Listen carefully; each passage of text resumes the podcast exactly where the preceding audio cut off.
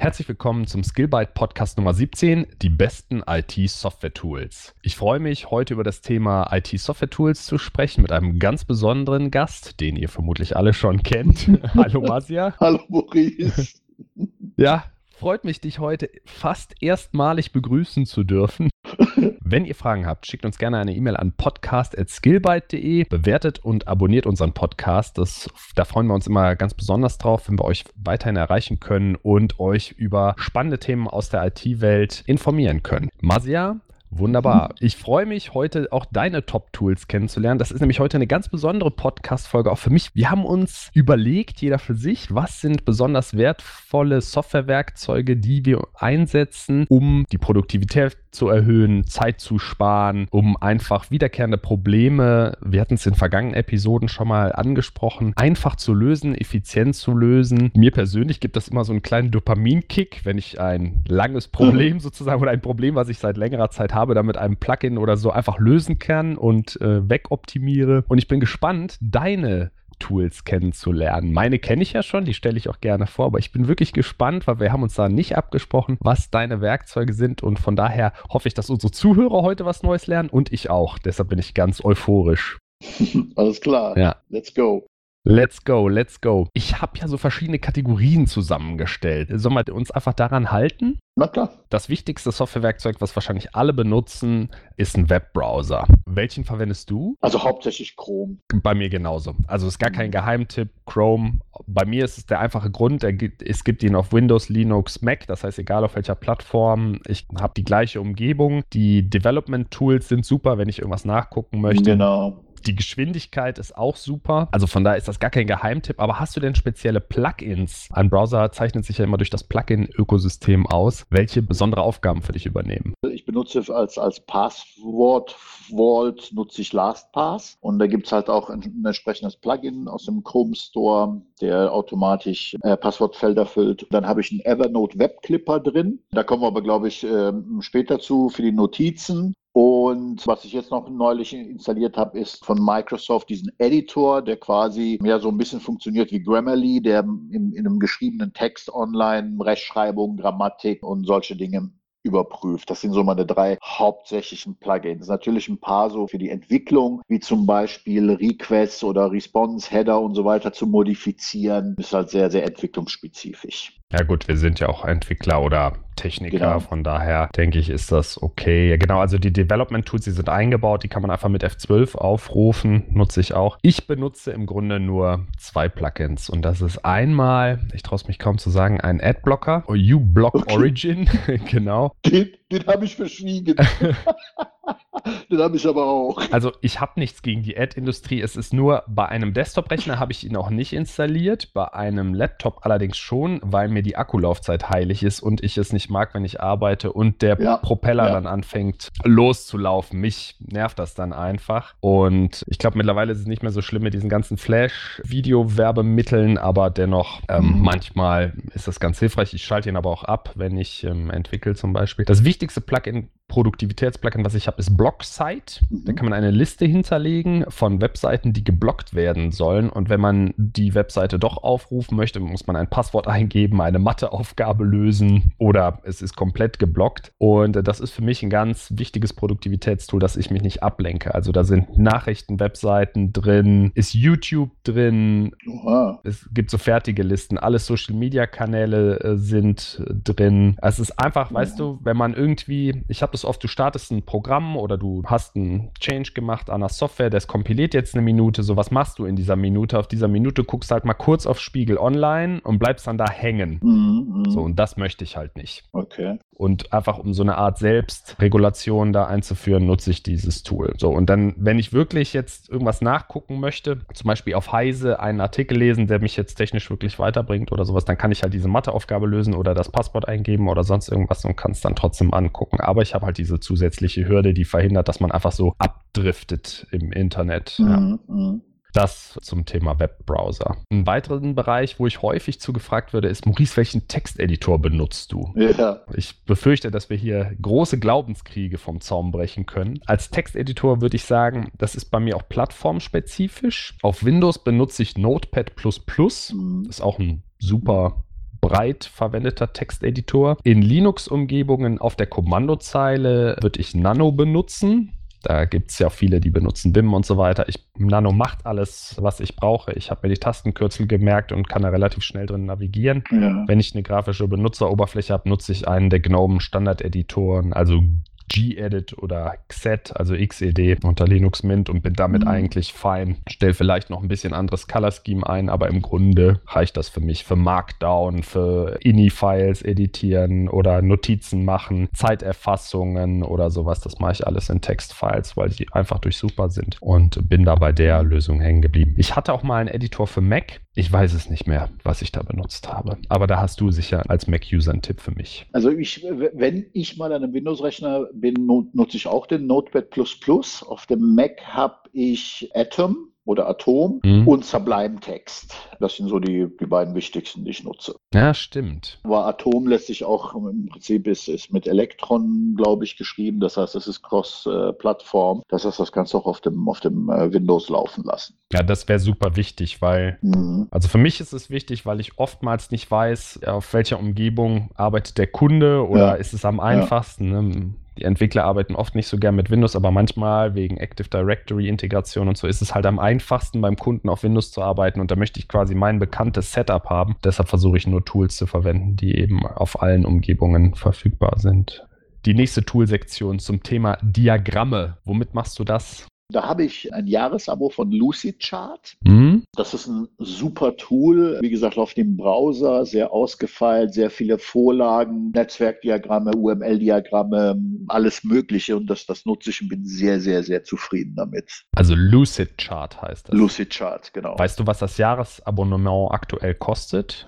Also für unsere Zuhörer? Ja, knapp 100, ah, nee, stimmt nicht, 80 Euro. Okay. Ja, es gibt verschiedene Pläne mit äh, Visio-Export, Import, ohne und mhm. so weiter. Ich habe diese Business-Variante, weil ich auch ab und zu Visio-Files von Kunden kriege oder exportieren muss. Deswegen habe ich die Variante. Ich habe auch eine Version von OmniGraffle. Mhm. Das ist ein Mac-spezifisches Tool, aber ich nutze hauptsächlich Lucidchart, weil ich auch wirklich von, von überall drauf komme. Es gibt auch Handy-Apps dafür, wo man auch wirklich, ich habe so ein Note Plus mit dem Stift und wenn ich unterwegs unterwegs bin, dann mache ich auch gerne Diagramme auf dem, auf dem Handy mit Lucidchart. Funktioniert super. Wow, okay. Ja, das habe ich noch nie mhm. ausprobiert, mobil Diagramme zu machen. Da, gerade bei Diagrammen bin ich froh, wenn der Monitor so groß ist wie ja. möglich und man da eine Übersichtlichkeit reinbekommt. Ja, aber das Schöne halt bei, bei, dem, bei dem Note Plus ist, dass der einen Stift hat und damit kann man sehr, sehr fein. Mit dem Finger wäre es ein bisschen komisch. Mm, okay. OmniGraffle ist für mich der Goldstandard, muss ich sagen. Ich habe selber lange Zeit äh, verwendet, noch im Studium und mhm. die Diagramme sehen einfach toll aus, die hinterher da rauskommen. Definitiv. Plus die Stencils. Also das passt alles ganz gut mit diesen Schlagschatten ja. auch. Es ist optisch einfach sehr hochwertig, was da rauskommt. Mhm. Was ich benutze, einfach auch schon bestimmt zehn Jahre lang, ist YED, also YED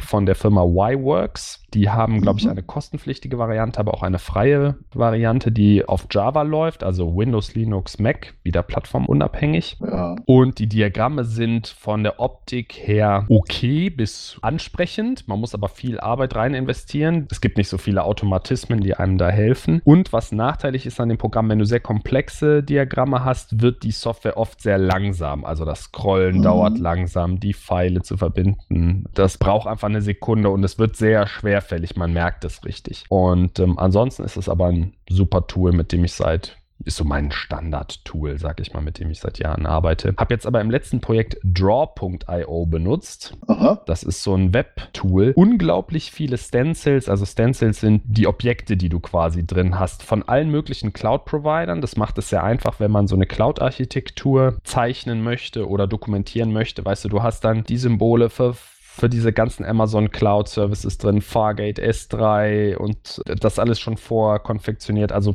richtig gut gemacht, auch für Azure und für die Google Cloud sind alle äh, mhm. Stencils da drin. Und dadurch, dass es eben im Web läuft, ist es auch plattformunabhängig und man kann sich relativ einfach jetzt gerade im Homeoffice machen wir es so, einer öffnet das und alle gucken per Screensharing zu und dann können wir alle an dem Diagramm arbeiten. Das ist cool. Ja, genau. So arbeiten wir dann zusammen. Und das würde halt bei so einer Offline-Lösung mhm. wie YAD würde das nicht funktionieren. Wobei die auch eine Webversion haben, aber da kann ich nicht sagen, wie der Funktionsumfang ist. Ja, also Diagramme probiere ich jetzt auch zukünftig ins Web zu verlagern, einfach um da nochmal eine mehr, mehr Kollaboration zu ermöglichen. Tools zum Thema Kommunikation oder Teamkommunikation. Da denke ich, liegen wir ähnlich, aber ich lasse dich mal beginnen. Mm, also für mich eindeutig Slack. Ja. Einfach auch darum, weil, also A, ist das, funktioniert das super äh, zwischen den Kollegen. Das ist jetzt keine große Kunst mehr. Das können viele andere auch, ja, wie Teams. Wobei ich kein Microsoft-Fan bin, dementsprechend auch kein Teams-Fan. Aber Rocket Chat zum Beispiel oder andere. Aber was Slack halt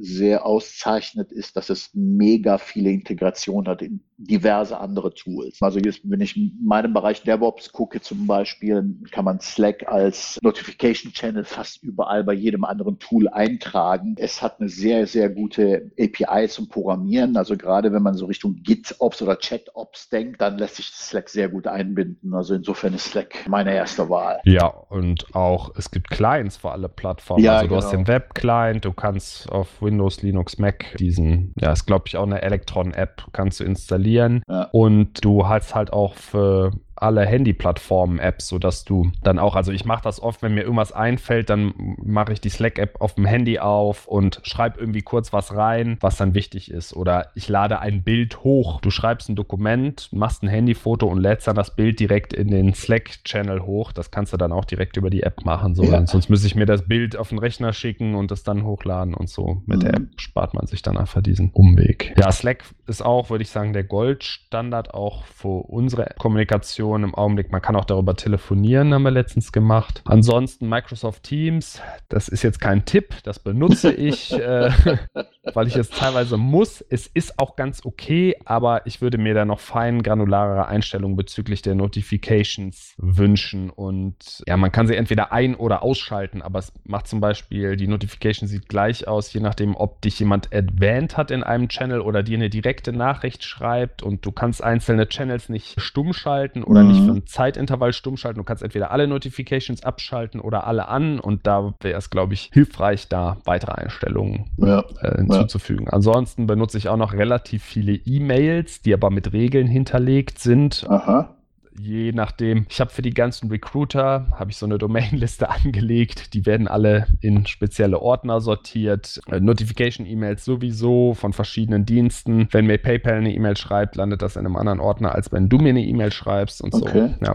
da arbeite ich ziemlich extensiv mit. Und äh, um Ablenkung zu vermeiden, würde ich empfehlen, das ist jetzt keine Tool-Empfehlung, sondern eine Verhaltensempfehlung, das E-Mail-Programm zu schließen und nur zu gewissen Zeiten zu öffnen, mhm. wenn man nicht gerade in irgendeiner Position sitzt, wo man schnell reagieren muss. Nächste Kategorie wäre äh, beliebte Audio- und Videochat. Gerade heute in Zeiten von Homeoffice und des Coronavirus ist es, glaube ich, eine ganz, ganz, ein ganz, ganz wichtiges Tool. Und ich kann für meinen Teil sagen, ich habe da noch nicht so einen Favoriten, der sich herausgestellt hat. Also ich benutze Google Hangouts viel, ich benutze Microsoft Teams sehr viel, Zoom benutze ich. Oh Gott, da gibt es noch hier Whereby oder sowas. Da gibt es ohne Ende äh, ja. diese Dinger. Ne? Aber ich benutze auch hauptsächlich Zoom für Videokonferenzen. Wobei jetzt irgendwie Zoom äh, ziemlich in den Schlagzeilen gewesen ist aktuell wegen, wegen irgendwelchen Security-Problemen, dass man Konferenzen hijacken kann und sich einklinken kann und weiß der Geier was. Aber die haben mhm. irgendwie jetzt, äh, der CEO hat gesagt, so, wir machen jetzt drei Monate nichts mehr, keine neuen Features, sondern sehen zu, dass wir diese ganzen Security Probleme rauskriegen und stabilisieren und all diese Dinge. Nichtsdestotrotz, äh, wenn man jetzt, ich sag mal, keine Raketentechnik-Geschichten austauschen will, dann ist nach wie vor Zoom meine erste Wahl. Weil diese Kachelansicht sehr beliebt ist. Ne? Genau, aber da würde ich jetzt auch, würde ich mich schwer tun, ein mhm. spezielles Tool zu empfehlen. Da muss man einfach gucken, gerade weil man ja in dieser Gruppendynamik drin ist, das funktioniert schon ganz gut. Wichtig ist ein moderner Browser, also Chrome oder eine neue Version von Firefox, wobei ich auch hier Chrome empfehlen würde, weil die Performance einfach noch ein Tick besser ist, dass man viele dieser Services kann man nutzen, ohne dass man eine Anwendung installiert, mhm. sondern direkt aus mhm. dem Browser heraus. Und äh, das ist natürlich super, wenn man am Desktop-Rechner sitzt, ja. Deine Lieblings-Video-Trainings-Plattform? Das ist bei mir im DevOps-Bereich eindeutig Linux Academy. Also die haben so ein Abo-Modell, wo du quasi monatlich oder jährlich was zahlst und dafür Zugriff auf sämtliche Kurse hast. Die haben Kurse in ganz verschiedenen Bereichen, ob das jetzt Docker, DevOps, äh, Linux, Security, Cloud ist, äh, haben die sehr, sehr viele sehr hochwertige Kurse. Aber das, das Allerschönste ist, dass die so eine Lab-Umgebung haben. Das heißt, all das, was du in den Videos lernst, kannst du sofort ausprobieren. Also die fahren quasi eine virtuelle Maschine hoch, fahren für dich ein Kubernetes-Cluster hoch, wo du dann sofort drauf losprogrammieren kannst und ausprobieren kannst oder eine eigene Infrastruktur haben. Und das ist einfach bombastisch. Ich habe einen Account, der kostet 249 Dollar im Jahr. Und da sind alle Kurse drin, alle Labs mit drin. Du kannst Flashcards machen, wo du dir das äh, zum Beispiel Dinge merken willst. Du kriegst Zertifikate, wenn du sie brauchst. Also für DevOps kann ich Linux Academy sehr, sehr empfehlen. Ja, genau. Ich habe die auch schon benutzt, finde das auch gut. Ich habe nur einen Kritikpunkt bei Linux Academy. Wenn du auf zwei Kurse ich will jetzt nicht sagen, wenn du die gleichzeitig machst, aber du pickst dir aus einem Kurs was raus, aus dem anderen Kurs was yeah. raus und du hast zwei Browser-Tabs auf oder einen Browser-Tab auf dem jeweiligen Kurs auf und zwei Browser-Tabs insgesamt auf Linux Academy, dann kommt das Ding völlig durcheinander. Ja. Das ist mein einziger Kritikpunkt. Aber ansonsten, gerade den Lab-Bereich finde ich auch richtig gut. Und ist sehr strukturierter Inhalt. Ja. Genau, genau. Ich meine, gut, diese Browser-Geschichten, das ist halt generell. Ne? Das, das Problem hast du bei Web-Applikationen generell. Ne? Da kommt er mit den Sessions vielleicht durcheinander. Kommen wir zu meinem weiteren Tipp. Das wäre Udemy. Da geht das zum yeah. Beispiel. Da kann ich okay. drei Kurse parallel machen. Also ich mache häufig mehrere Kurse parallel, nicht weil ich das alles gleichzeitig machen kann, sondern weil ich mich zu einem gewissen Thema aufschlauen will mm. und mir dann so das Beste aus zwei, drei Kursen zusammenstelle. Und da geht es, dass ich mir den Firewall-Teil aus dem einen Kurs und den äh, Provisioning Terraform-Teil aus dem anderen Kurs ja, angucke ja. nacheinander und dann kann ich halt die beiden Tabs offen haben und dann da hin und her wechseln. Und ähm, das ist bei Linux Academy problematisch. Ist aber auch ein kleiner Kritikpunkt nur. Also Udemy, glaube ich, hat sehr, sehr viel guten Content. Einfach dann ähm, gucken auf udemy.com oder auch auf der App. Das die App benutze ich auch ganz gerne, wenn ich unterwegs bin und mir ein Video, Lernvideo reingucken möchte. Da geht es wirklich nur um Videos und es gibt so Quizzes, wo man das Wissen, erlernte Wissen dann abfragt. Allerdings gibt es keinen Lab-Bereich, wo man dann wirklich hands-on die Befehle ausprobieren kann. Mhm. Udemy ist einfach gut, weil die Kurse kosten teilweise 200 Dollar oder Euro und da gibt es super oft so Sales-Angebote, wo es sie dann für 10 Euro oder Dollar gibt. So, und äh, ja. fast alle Kurse haben wir aus diesen Sales-Phasen dann gekauft und da sind auch sehr, sehr hochwertige. Da kann man einfach an den Bewertungen oder den Studentenzahlen halt sehen, was, welche Kurse wirklich gut sind. Und YouTube, aber das ist jetzt kein Geheimtipp. Da gibt es natürlich auch zu diversen Themen. Kann man sich da oft aufschlauen, gerade wenn man ja. so ein Big Picture braucht oder so einen Einstieg in DevOps. Mhm. Ne, da geben sich sehr viele Mühe. Sehr viele Menschen, IT-Menschen hören während der Arbeit Musik. Hast du da ein. Ja. Spotify. Lass mich kurz überlegen, Spotify. Spotify hörst du, ja. Ja, Spotify ja. ist gut für Streaming, genau. Dann, was ein bisschen blöd ist, ist bei Amazon Music oder sowas. Ich habe da, aber weil ich Linux benutze, ich glaube, sonst gäbe es auch einen vernünftigen Client, dann habe ich das immer so im Browser-Tab auf. Das ist nicht so prickelnd. Mhm. Ansonsten als Programm, einfach weil es auch die Global Shortcuts gibt, als Audio-Player und auch Video-Player benutze ich den VLC, auch Windows, Linux, Mac, den gibt es überall und der spielt einfach alles ab. Jedes Audioformat, jedes Videoformat, was irgendwie funktioniert, wird vom VLC gelesen. Mhm. Du sagst Spotify als Audio-Player ja. und auch als Online-Musik-Hintergrund äh, Berieselung. Da habe ich noch einen Tipp. Da haben wir auch schon mal in der Produktivitätsepisode drüber gesprochen. Ich höre manchmal auf dem Kopfhörer einfach weißes Rauschen, also White Noise. Kann man einfach bei YouTube 10 Stunden White Noise Video mhm. suchen. Da gibt es ganz viele. Dann einfach so laut machen, dass man die Umgebung fast nicht mehr wahrnimmt. Und ähm, dann kann man sehr, oder ich jedenfalls, kann dann sehr konzentriert arbeiten. Das wäre auch mein Tipp an die Zuhörer, das mal auszuprobieren. Ansonsten gibt es noch die, die Musikwebseite Digitally Imported, di.fm oder di.fm und da kann man einfach so Chill-Out-Musik auf den Kopfhörer legen. Das finde ich auch ganz praktisch, wenn das Büro ohnehin leer ist, dass man dann vielleicht mit so ein bisschen Entspannungsmusik arbeiten kann. Ja, ich kann mich dann gut fokussieren. Da habe ich Focus at Will für solche Sachen, um einfach so diese, genau, wo du sagst, so Hintergrundberieselung. Ich weiß nicht, also, ob das jetzt alles so stimmt, was die sagen, mit äh, bestimmten äh, Rhythmen und Beats und was weiß ich, dass du dann produktiver Wird dein Gehirn zehnmal leistungsfähiger, guaranteed. Ja, was weiß ich, mir hilft es ein bisschen. Du glaubst dran, ja, du glaubst genau. ganz fest dran, ja.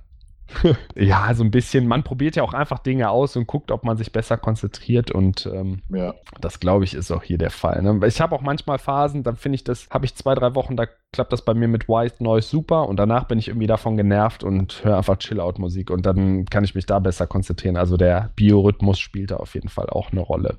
Das sind ja, wenn, du, wenn wir nochmal Revue passieren lassen, Webbrowser, Texteditoren, Diagramme, Kommunikation, sind ja so allgemeine Tools. Mhm. Vielleicht können wir auch nochmal für unsere Entwickler-Community auf Software oder Tools eingehen, die Softwareentwicklung spezifischer zum Inhalt haben oder einfach Softwareentwicklungstools mhm. sind. Bevor wir dahin kommen zu den Softwareentwicklungstools, würde ich dich gerne noch fragen, Notizen. Ja ist ja auch ein riesiges Thema. Absolut. Was ist deine Notiz-App? Hauptsächlich Evernote. Einfach aus dem Grund, weil es auch irgendwie Cross-Plattform-Clients gibt. Jede App, Scan-App auf dem Handy hat eine Evernote-Integration. Aber das Schönste an Evernote ist, dass wenn du zum Beispiel irgendwas scannst und hochlädst, dann macht er dieses als PDF durchsuchbar. Das heißt, er hat auch eine OCR-Erkennung und du kannst in der Evernote-Suche auch diese PDF-Inhalte suchen. Das finde ich halt mega. Ich habe jetzt neuerdings ein neueres Tool entdeckt, Notion. Mhm. Notion.so, was auch super ist. Und im Gegensatz zu Evernote, ich sag mal, wenn du viele verschiedene Formen von Strukturierungen bietet, wie zum Beispiel eine Tabelle oder Listen, das ist in Evernote nur so ein bisschen stiefmütterlich, aber du kannst den Inhalt dort in Notion sehr viel besser strukturieren. Ich würde auch sofort zu Notion switchen, wenn die diese PDF-Texterkennungsgeschichte hätten. Haben sie aber nicht. Das kommt vielleicht irgendwann und das ist für mich im Moment noch äh, der ja, ähm, USB von, von Evernote. Okay, das heißt, du lädst wirklich PDFs in Evernote und lässt dir den Text daraus dann extra. Ja. Ah, genau. Das ist interessant. Also das macht er automatisch. Ne? Und wenn ich suche, dann sucht er halt auch innerhalb der PDFs. Also Evernote ist auch mein Go-To-Tool, einfach weil es eine Windows- und Mac-App gibt. Unter Linux benutze ich Nixnote. Also Aha. das Tool heißt einfach Nixnote, funktioniert wie Evernote und benutzt die Evernote API im Grunde. Ah. Dann hat man diese ganzen, ich benutze wirklich nur, ich nutze das nur als Online-ASCII-Notizzettel, muss ich wirklich sagen. Gar keine der erweiterten Funktionen. Für mich ist einfach wichtig, dass das zwischen den Rechnern, mit denen ich arbeite und meinem Smartphone synchron bleibt, die Notizen mhm. synchron bleibt, weil ich sehr viele To-Dos da mit abarbeite. Auch auf Firmenrechnern, wo ich nicht nichts installieren kann, nutze ich halt die Webversion. Ja. Ne? Webversion, Nixnote für Linux und die App auf dem Smartphone, um quasi in allen Umgebungen immer synchron zu sein. Okay, soviel zum Thema Notizen. Softwareentwicklung. Du hast es eben schon angesprochen. Mhm. Gehen wir mal auf das Thema, äh, das könnte jetzt auch wieder einen Glaubenskrieg auslösen, Terminal ein. Mhm. Welches Terminal benutzt du denn? Auf dem Mac, ich bin auf dem Mac unterwegs, da nutze ich iTerm. Ist das das Stand? Nee, das nee, Standard-Terminal ist Terminal, ne? Ist Terminal, Wirklich? genau. iTerm ist äh, ein Open-Source-Ding, das, das funktioniert super. Benutze ich schon seit Jahren. Habe mich auch nie nach irgendwie was anderem umgeguckt. Das hat, du kannst das irgendwie mit äh, Customizen ohne Ende, was Farben angeht, was den Prompt angeht. Mhm. Gibt es eigentlich nicht mehr zu sagen. Und du benutzt nur Mac, das heißt, auf anderen Umgebungen benutzt du? Auf anderen Umgebungen, wenn ich äh, Windows unter unterwegs bin, nutze ich Mobile Xterm. Das ist ein sehr gut organisiertes ja, Terminal-Tool, wo du Ordner anlegen kannst, verschiedene Server gruppieren kannst, das sehr übersichtlich in Tabs hast und so weiter. Das, das ist irgendwie mein Haupt-Go-To-Tool, wenn es um Windows geht. Also auch sehr viele Kollegen benutzen das. Ja? Ja. Mhm. Im Mobile Xterm, gerade weil es auch diese Tapped ja, genau. Dieses Tapped Interface hat. Also du kannst SSH-Verbindungen zu fünf verschiedenen Servern offen haben und dann über Tabs oben einfach wechseln, wie du das vom Mac natürlich auch kennst mhm. bei dem Terminal dort. Ja. Ja, ich muss sagen, unter Linux selber benutze ich einfach die Bash. Ja. Also mit Bash Profile eingerichtet. LL ist eine List ls-lah, dass ich quasi alle Dateien sehe und direkt Human Readable File Sizes habe. Also ich benutze quasi das Standardwerkzeug, aber mit ein paar Aliases, um das für mich angenehmer zu gestalten. Mhm. Unter Windows, und da bin ich wahrscheinlich ein Alien, da benutze ich gerne, also entweder vom der WSL, das Windows Subsystem für Linux heißt es, glaube ich. Das ist aber auch die Bash sozusagen, dann eben äh, auf Windows. CMD bin ich gar nicht so ein Freund von. Auch PowerShell tue ich mich schwer, sondern ich benutze CMDA.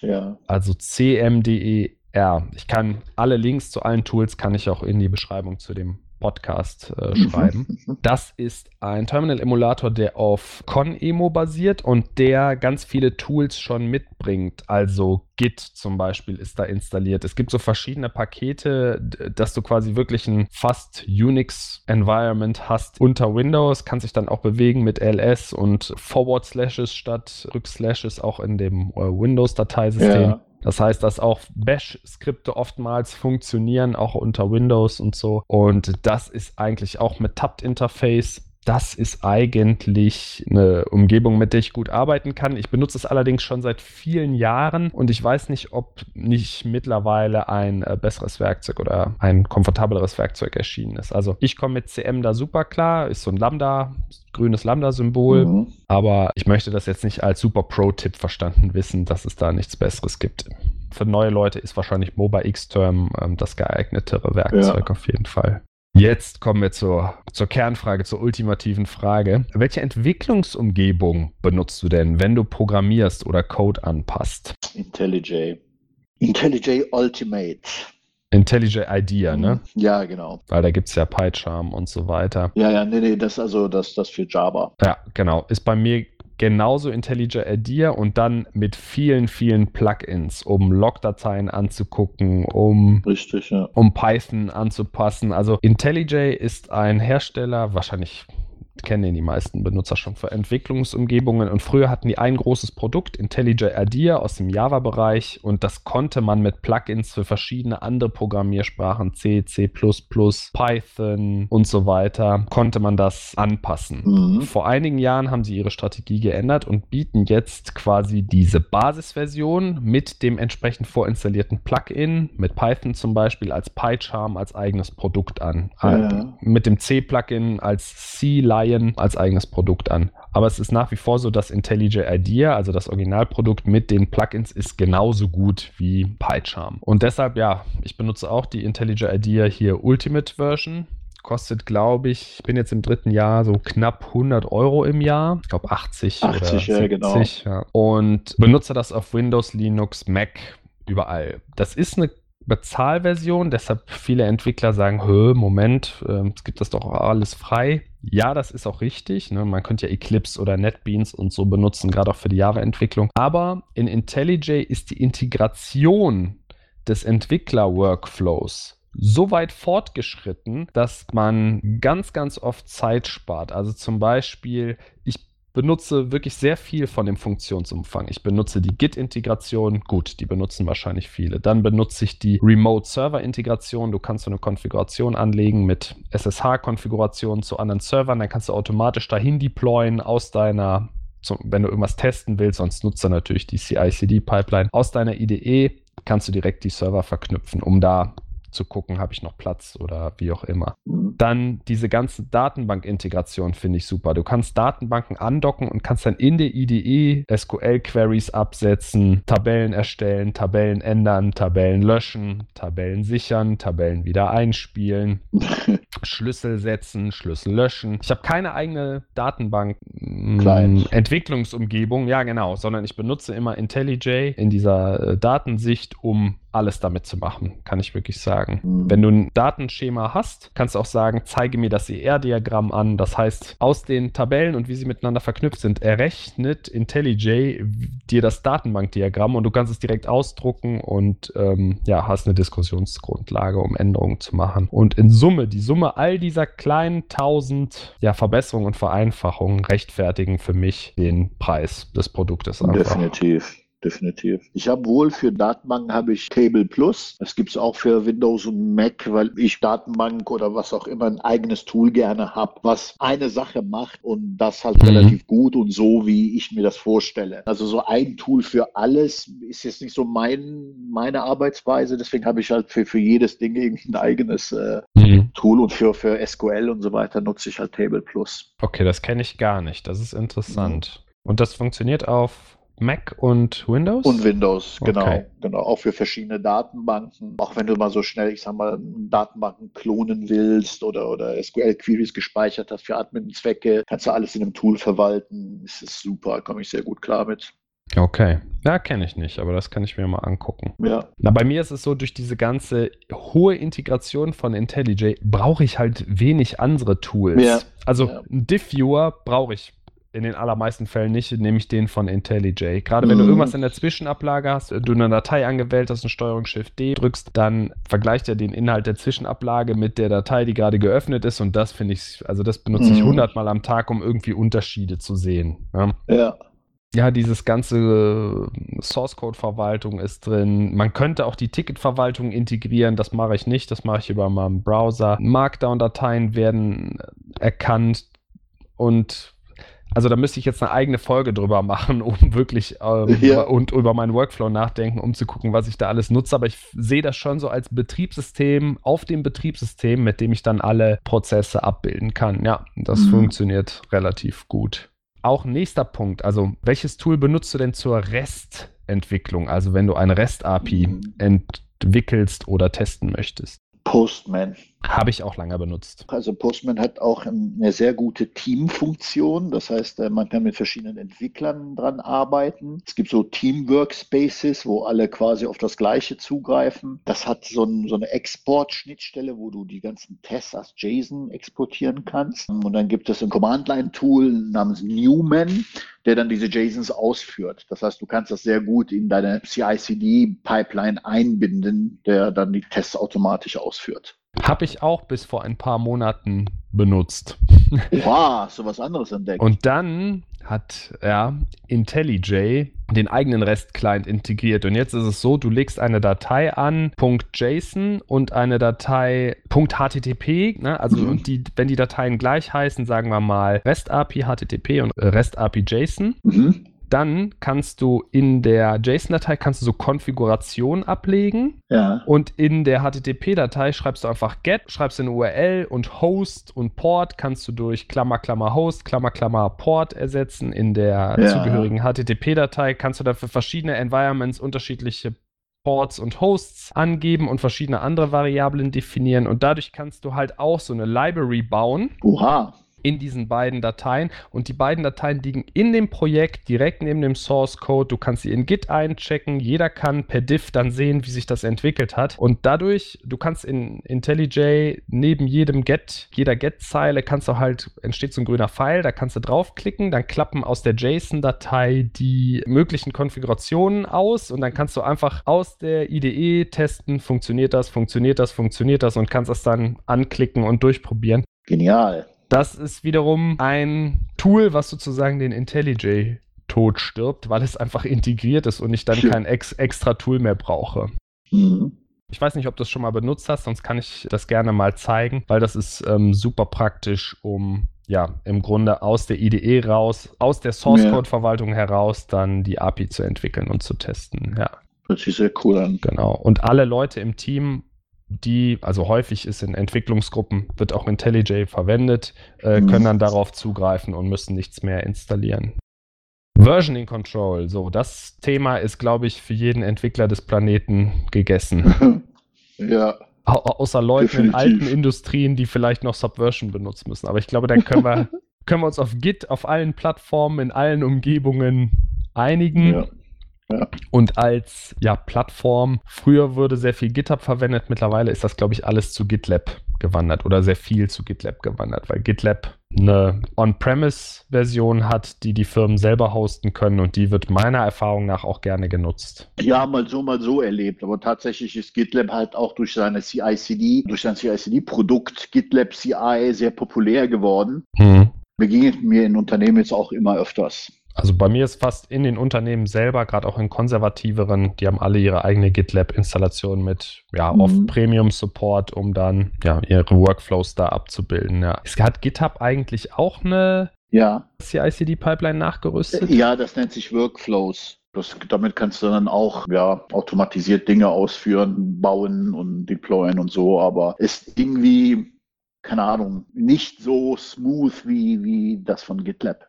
Hm, okay. Aber da habe ich zu wenig Erfahrung mit. Das sind ja im Prinzip die Git-Services oder das Git-Backend. Was benutzt du als Frontend? Also hauptsächlich Kommandozeile. Oh, wirklich? Du Purist? Ja. Ja, aber ich habe jetzt tatsächlich ein Tool entdeckt, Git Tower. Ja, ich habe es erwartet.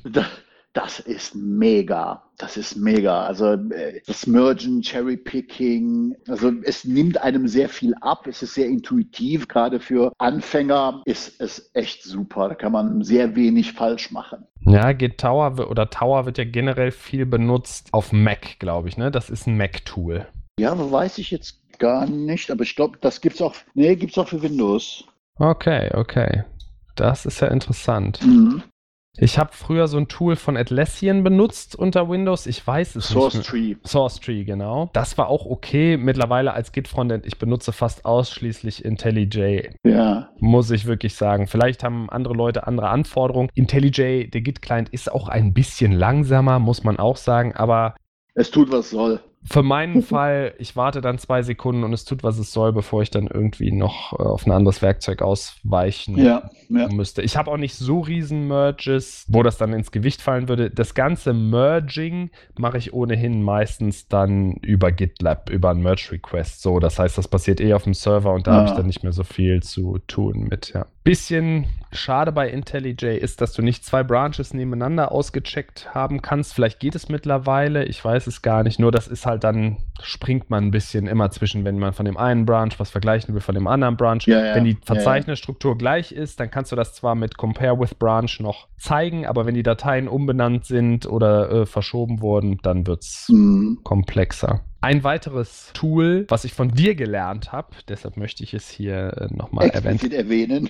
Explizit erwähnen, ja. das kommt von Masia, genau, aber auch schon vor vielen Jahren habe ich das gesehen, ist ein Standalone Diff Viewer und zwar nennt sich dieses Produkt Beyond Compare. Ja. Und das ist im Grunde nur ein schnöder Diff Viewer, aber damit kann man Verzeichnisinhalte vergleichen oder Inhalte von PDF-Dateien vergleichen, Texte und verschiedene andere Formate. Mhm. Und das ist super praktisch bei PDF-Dateien zum Beispiel benutze ich das häufig bei Vertragsdaten. Jemand schickt mir einen Vertrag und schickt mir dann irgendwann die zweite, dritte Version. Und ich will einfach nur wissen, was hat sich denn jetzt genau geändert? Dann mhm. vergleiche ich die beiden PDF-Dateien mit Beyond Compare explizit und sehe nur, ah, der hat nur die drei Sätze hier auf dem 100-Seiten-Dokument geändert. Und sonst wüsste ich nicht, wie ich diese beiden PDF-Dateien sinnvoll miteinander vergleichen könnte. Oder ich habe ein Verzeichnis auf der Festplatte und ein Verzeichnis auf meiner Backup-Festplatte und möchte halt nur gucken, okay, was sind denn jetzt die Unterschiede? Und ich möchte nur die Unterschiede replizieren. Mhm. Ja, oder erstmal sehen, was sind denn für Unterschiede vorhanden. Dafür würde ich auch dann Beyond Compare äh, verwenden. Und ich benutze es relativ häufig für alle Fälle, wo so normaler Text-Diff,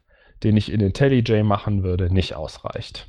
Ja, vor allen Dingen, es kann auch so, so Three-Way-Merges. Ne? Also ich habe das früher sehr oft eingesetzt, in letzter Zeit ein bisschen weniger. Wenn es tatsächlich darum ging, Verzeichnisse zu vergleichen und gucken, was hat sich in dem einen geändert, was ist dazugekommen, und so weiter. Dafür ist das super. Es ist auch sehr gut aufgemacht. Es hat verschiedene Vergleichsmodi, ob Checksummen und Daten und, und ja, sehr ausgereift. Auch für alle Betriebssysteme meine ich verfügbar. Ja, also ich genau, benutze es auf genau. Linux, aber es ist auch auf Windows verfügbar und dann wahrscheinlich gibt es auch eine Mac-Variante. Ja. Es kostet, glaube ich, 50 Dollar oder so. Ja, ja, genau. Und ist auch kein Software as a Service, also man bezahlt das und hat dann die jeweilige Version. Das ist halt etwas altbackener, aber ja, funktioniert sehr gut. Dann habe ich noch ein paar Produktivitäts-Apps oder zwei App-Tipps, die ich empfehlen mhm. möchte. Einen davon hatte ich auch schon mal angesprochen. Ich weiß nicht, hast du auch Apps, die dir ganz besonders am Herzen liegen? Ja, ich äh, nutze vom Handy aus sehr viel Gen Genius Scan. Mhm. Das kostet 5 Euro einmalig und das ist halt super, benutze ich ganz oft, um, um ja, Dokumente zu scannen, in Evernote zu speichern oder auf Dropbox zu speichern. Mhm. Ansonsten viele, viele kleine Apps, ähm, aber nichts, was jetzt heraussticht, wo ich sage, das muss man jetzt haben. Also ich habe zwei Apps, wo ich sagen würde, das muss man haben. Mhm. Und zwar eins, das geht so in dieselbe Sparte wie bei dir, das ist der Cam-Scanner. Mhm. Das ist, ich hatte früher so einen Flachbettscanner, ja, und habe dann Rechnungen eingescannt oder irgendwelche ja. Dokumente. So, und Cam-Scanner hat, ich habe keinen Flachbettscanner mehr, hat das komplett ersetzt. Ja. Ich lege das Blatt auf den Tisch, mache davon ein Foto, er erkennt das Blatt, zurückt das noch gerade, äh, lässt so eine Kontrastverbesserung drüber laufen und dann ist das wie ein Scan. Also muss man wirklich sagen. Mhm. Das ist natürlich super, wenn du so fünf, sechs Blätter hintereinander machst, einfach nur fünf Fotos, klick, klick, klick, klick, klick. Er fügt das alles zu einem PDF zusammen. Ja. Es sieht super gut aus und ist besser als jeder Scanner. Also Cam-Scanner kostet, glaube ich, auch Geld. Ich glaube drei, vier Euro, aber dafür brauchst du keinen Flachbettscanner mehr. Und äh, ich habe es vor fünf Jahren gekauft. Ich benutze es seit fünf Jahren und will es nicht mehr missen. Ja. Auf gar keinen Fall. Die zweite App, die ich empfehlen würde, eignet sich auch für Geschäftsausgaben oder auch wenn man äh, Trips mit Freunden macht. Ähm, das hatte ich schon schon mal in einem der vergangenen Podcast-Episoden kurz angesprochen, ist die App TreeCount. Andere Apps im gleichen Kontext wären zum Beispiel auch Splitwise. Da geht es darum, du legst eine Gruppe an mit verschiedenen Personen und jetzt können bei so einer Reise der eine bezahlt mal das Bier, der andere bezahlt das Hotel, der dritte bezahlt eine Restaurantrechnung. Jeder erfasst einfach seine Kosten und TreeCount errechnet automatisch, wer wem wie viel Geld schuldet und optimiert auch die Anzahl der Transaktionen. Also es kann sein, dass du dann am Ende des Urlaubs das heißt, dass Maurice schuldet Masia 100 Euro, ich gebe dir 100 Euro und damit habe ich alle meine Schulden in der 15er-Gruppe oder so beglichen, cool. weil die anderen, also jeder muss dann nur eine Transaktion durchführen, idealerweise, und damit sind alle Schulden beglichen und alle haben das gleiche bezahlt. Und das finde ich einfach super smart ne, oder auch als Paar, wenn man eine gemeinsame Haushaltskasse führen möchte. Super cool, weil das diesen diese Endabrechnung von so einem gemeinsamen Urlaub und einem gemeinsamen Festival oder einem Event einfach super vereinfacht. Mhm. Und wenn man seinen PayPal-Account verknüpft hat, kann man, glaube ich, auch einfach, also wenn das jetzt alle hätten in dieser Gruppe, kann man einfach sagen, ausgleichen und dann cool. bist, bist du fertig. Ja. Genau. Das löst dieses komplexe, oh, von wem schulde ich jetzt noch Geld mhm. und von wem bekomme ich jetzt noch Geld, löst einfach dieses ganze Problem auf. Nice. Und dann habe ich noch einen Smartphone-Tipp den ähm, habe ich dir auch schon mal gesagt. Das ist das Thema Wi-Fi-Calling oder die Telekom mhm. nennt es WLAN-Call. Ich weiß nicht, benutzt du es immer noch? Ja, ja. Das, ja, ist, freut mich, freut mich, ja. Und das ist einfach, ich erzähle es kurz für unsere Zuhörer. Also, ihr müsst einfach mal schauen, ob A, euer Endgerät den sogenannten WLAN-Call oder Wi-Fi-Call unterstützt und B, ob euer Netzprovider das unterstützt. Das könnt ihr aber einfach ausprobieren, wenn ihr es im Handy einschaltet. Und zwar jedes iPhone, glaube ich, ab iPhone 6 kann das und die Android-Geräte, die zwei, drei Jahre alt sind, die können das auch schon. Wie funktioniert das? Man schaltet diesen WLAN-Call ein und das Handy ist fortan, wenn man mit einem Wi-Fi verbunden ist, also etwa zu Hause oder im Büro, ist man mit seiner Telefonnummer ganz normal verfügbar. Wenn man aber telefoniert oder SMS schreibt, wird das quasi über das WLAN geroutet und nicht mehr über das öffentliche Handynetz. Was hat das jetzt für einen Vorteil? A, der Akku hält extrem lang. Das Handy muss ja nur noch zu dem WLAN-Punkt eine Verbindung halten, was meistens ohnehin der Fall ist, und nicht mehr zu dem Funkturm, der einen Kilometer weit weg ist. Das heißt, A, hält der Akku lang, B, auch wenn ich jetzt schlechten Handyempfang habe, aber ein WLAN verfügbar ist, kann ich perfekt telefonieren, bin perfekt erreichbar unter meiner Telefonnummer, ganz normal, wie ich das gewohnt bin. Und eine dritte Komponente ist, wenn ich im Ausland bin, in äh, Amerika und ich schalte den WLAN-Call ein, da bin ich mit meinem Handy quasi in Deutschland. Hab also, kann meine deutschen Nummern mit meiner deutschen Festnetz-Flatrate anrufen und muss nicht aus Amerika nach Deutschland anrufen. Kann also, wenn ich nur deutsche Telefonnummern anrufen möchte, extrem Kosten sparen. Cool. Das sind drei Vorteile. Ich verstehe nicht, warum die ähm, Handy-Netz-Provider das nicht massiv bewerben, weil ja auch das eine extreme Entlastung für das eigene Funknetzwerk äh, bedeutet. Auf jeden Fall bewerben sie es nicht, aber die meisten Handys, die meisten Handyanbieter bieten das schon an und ähm, es ist halt überall verfügbar. Mhm. Das Einzige, und das möchte ich auch nochmal erwähnen, was nicht geht, ist, man kann nicht 110 oder 112 oder Notrufnummern anrufen. Ich vermute, das liegt daran, dass bei, äh, wenn man normal die Feuerwehr anruft oder die Polizei, wird per Handy Mastortung Genau. du zur nächsten Polizeistation verbunden. Mhm. So, und das funktioniert natürlich nicht, wenn du per WLAN-Call irgendwo über das Internet Richtig, reinkommst, ja, genau. wissen die nicht, okay, wo, zu welcher Polizeizentrale muss ich dich denn durchstellen? Ich vermute, das ist der technische Hintergrund. Ich sage das explizit, ich weiß es nicht, aber ähm, ich könnte es mir vorstellen. Das heißt, wenn man einen Notfall hat, beim Handy sofort WLAN ausschalten, dann wird man automatisch auch, wird der Wi-Fi-Call auch deaktiviert und dann kann man natürlich ganz, ganz normal äh, 110 wählen oder die Notrufnummer anwählen und äh, kommt dann natürlich auch durch. Das muss man im Hinterkopf behalten. Ansonsten super Sache. Cool. Ja. Vielen, vielen Dank, Masia. Gerne. Spaß gemacht, sich auszutauschen. Hast du noch einen Geheimtipp? Äh, nee.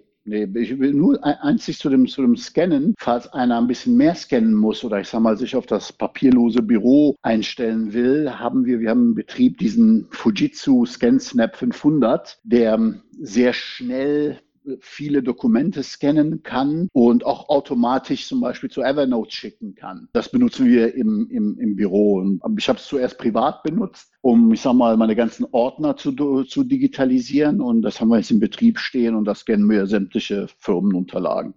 Cool. Ja. Und wir werden nicht bezahlt von irgendwelchen Nein. Marken. Das ist wirklich nur unsere eigene Meinung. ja, absolut. Ja, vielen, vielen Dank. Und danke dir auch, Maurice. Wenn unsere Zuhörer Fragen haben, freuen wir uns über Feedback an podcast.skillbyte.de. Lasst uns gerne einen Daumen hoch, idealerweise ein Abonnement oder eine Bewertung da und schaut auf skillbyte.de slash blog vorbei für weitere interessante Informationen rund um das Thema IT und Digitalisierung. Vielen Dank, Masia. Ich wünsche dir noch einen schönen Tag. Dir auch, Maurice. Mach's gut. Tschüss. Mach's gut. Tschüss.